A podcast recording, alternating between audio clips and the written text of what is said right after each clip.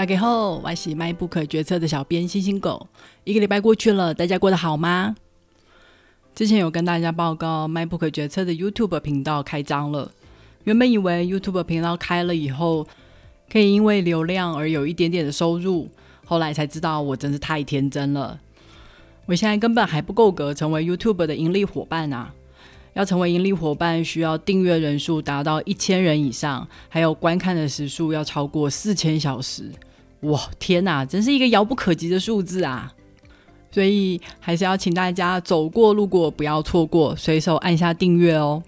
想到最近我很迷一个 YouTube 的频道，他养了一只狗叫鸡妹，有时候他在家里拍影片的时候，就会看到鸡妹的尾巴在镜头前面晃来晃去，超可爱的。不止我很迷哦，很多网友都在下面留言，请他多放一点鸡妹的镜头。看来也该是派出我们家的两只狗来充当门面，招揽网友的注意力了。这个礼拜，我们家的小树也成功的冒出新枝芽，居然是红色的叶子呢。看来它成功的熬过了冰风暴的打击，很期待它长大成树的模样。今天我们要介绍的这本书叫做《迪这个不正常的人》，一样是来自台湾的作品。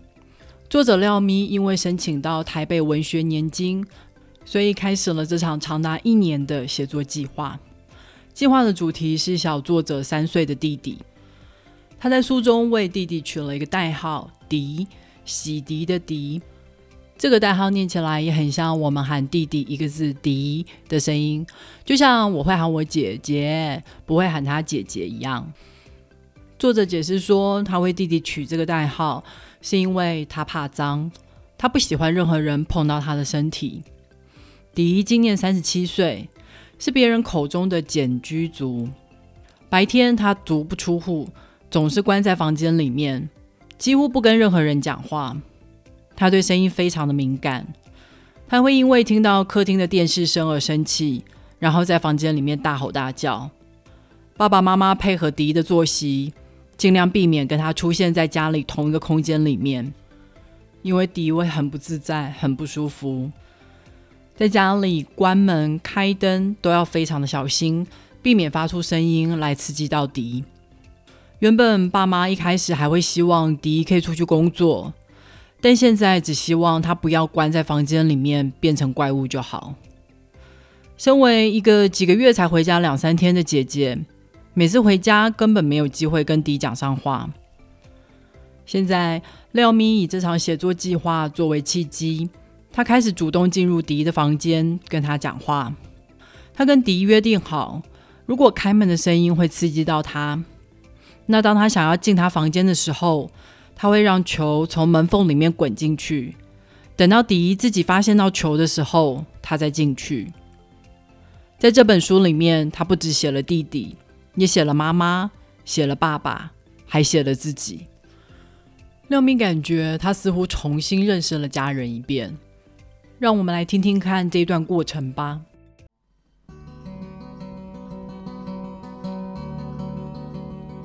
写作计划刚开始的时候。有一天，作者比较早起，在厨房里面弄点吃的。后来就听到迪在房间里面大吼大叫，他心里想：是因为我吗？后来迪在跟他聊天的时候说道：他每天都有固定的时间表，他需要在股市开市之前倒好水、拿好食物，坐在电脑前。但是那一天，廖咪却在厨房里面，他不能进去。所以打乱了他的整个计划，他心烦意躁，只好大叫。他问迪有没有可能你用说的？啊你啊啊啊的大叫，我根本不知道什么意思啊。迪回答他：但你没有错啊，你可以使用厨房。听到迪这么回答，他好像有点了解了。他想起自己有一次跟朋友约家里聚会。时间还没到之前，他就在家里走来走去。老公觉得很奇怪，朋友还没来之前，你就继续做自己的事就好啦，干嘛要整个人悬着等他？后来朋友打电话来道歉，说他临时有事无法赴约。他心里想抱怨，但又觉得其实这是一件小事，不值得拿出来讲。所以跟朋友说没事。但那天整个晚上，他都绷着脸不说话，跟迪描述的感觉很类似。他们心里都明白，别人有权这么做，就像迪知道他有权使用厨房，他知道朋友有权取消约会，但自己不高兴也是事实，所以就气自己为什么这么容易被这么一点小事给影响啊？只是他的做法是不讲话，迪的做法是大叫。迪被称为不正常，但本质上其实他们没有太大的不同。迪的记忆力很好，他记得每件他没有做好的事。作者后来就渐渐明白，为什么迪永远都走路，不背背包，不提手袋，因为他讨厌事情没办法控制，所以如果发现自己忘了带东西出门，就会很生气。迪为了降低自己出错的几率。干脆不带东西出门，因为没有办法控制路上的交通，所以都用走的。至少走路的速度可以在掌控之中。他问迪：“你可以不要这样吗？”迪回答他：“如果我可以自己选择的话，就称不上强迫症了。”迪并不是自己去选择设立这么严格的标准，他也知道这样下去他会把自己搞死，所以他不得不减少活动。别人看他，以为他是突然有一天就决定不出门、不跟人家讲话。但也许在这之前，他已经忍受了上百次、上千次的痛苦，最后决定在这一天开始，他不要再忍受了。他不会去跟别人讲前面的忍耐跟痛苦，因为他很理性的知道，无法停止注意这些事情不是别人的问题。最后成为足不出户的简居族。也许就是迪所摸索出来的解决之道，不正常吗？可是现在廖咪渐渐明白，也许迪的选择并不多。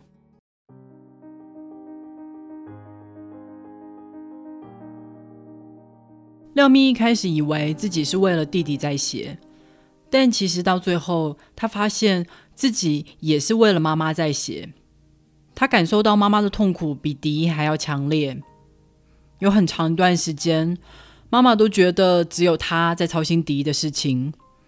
迪基本上不跟爸爸讲话，爸爸也不会花心思去找迪搭话。两个人虽然同在一个屋檐下，但各自在房间里面根本不会见面。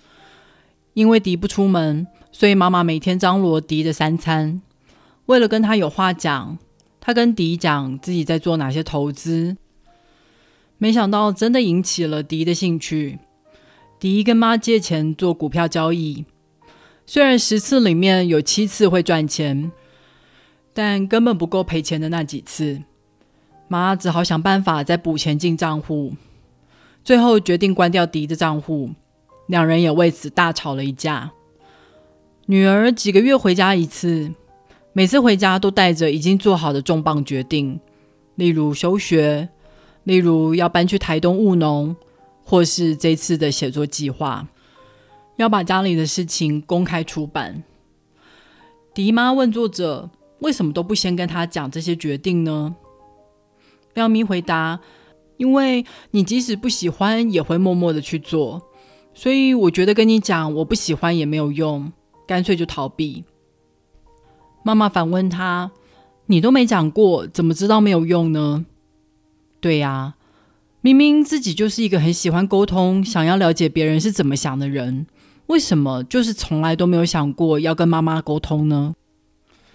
这次写作计划写的东西，廖咪全部都先给妈妈看过，问妈妈的感受。他发现原来自己已经好久没有跟妈妈聊天了。妈妈说，她不喜欢作者写她买便当给迪吃的事，便当这么油，对身体不好。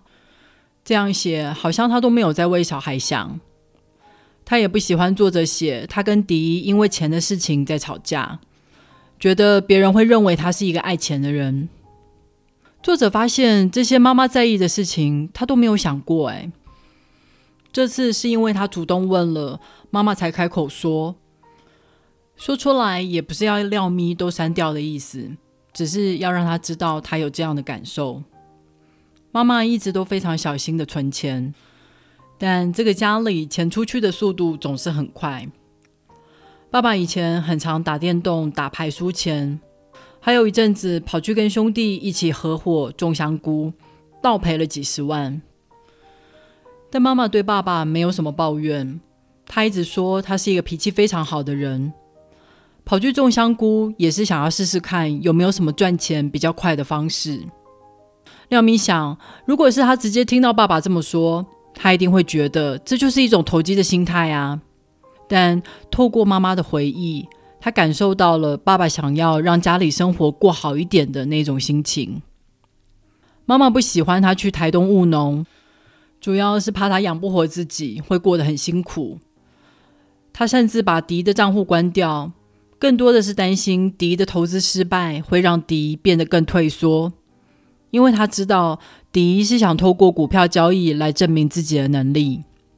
所以说，妈妈一直很在意钱的问题，并不是需要钱越多越好。她想要的是钱后面代表的安稳生活。听了妈妈的感受，还有看事情的角度，她觉得妈妈对待人比自己宽容多了。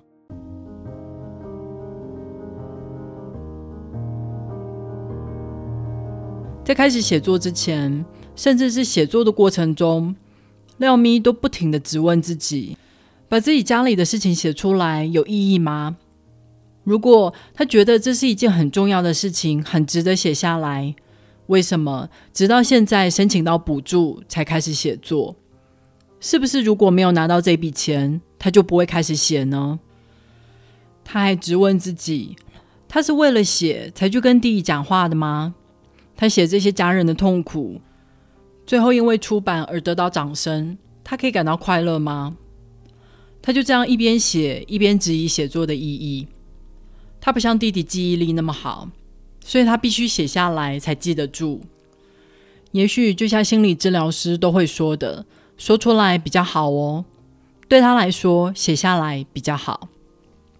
原本一开始他是写自己已经知道已经存在的事，后来开始渐渐出现一些他不知道的事情。比如说，发现自己与迪其实有很多相似的地方。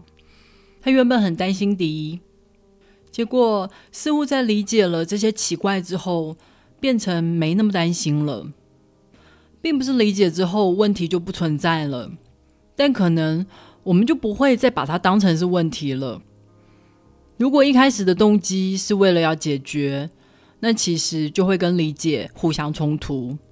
因为如果我们是抱持着想要解决问题的心理，就会把所有听到的内容都当成是可疑的对象，而失去了好好对话的机会。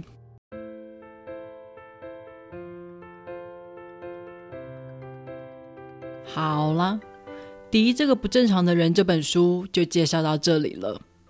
我觉得它像是一本文字版本的纪录片，作者廖咪非常诚实的写下来每一个人的感受。推荐序里面说这是一本疗愈系的书籍，我很意外的，我真的被疗愈到了。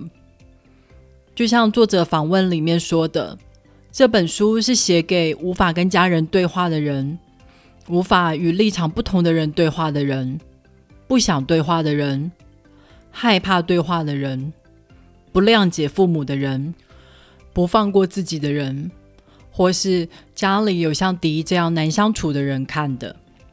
我在看书的时候想到了很多跟妈妈还有跟姐姐聊天的时候。我们有多久没有好好跟家人聊天了呢？就算是无意义的闲聊也好啊。听完以后不要就画上句点，再进一步的追问他感受是什么，为什么感受是这样？有时候就是要这样敲开一点点。掀开一点点，才会知道哦，原来里面是长这样啊！如果你喜欢这本书的话，别忘了透过 MyBook 决策的导购链接来购买这本书哦。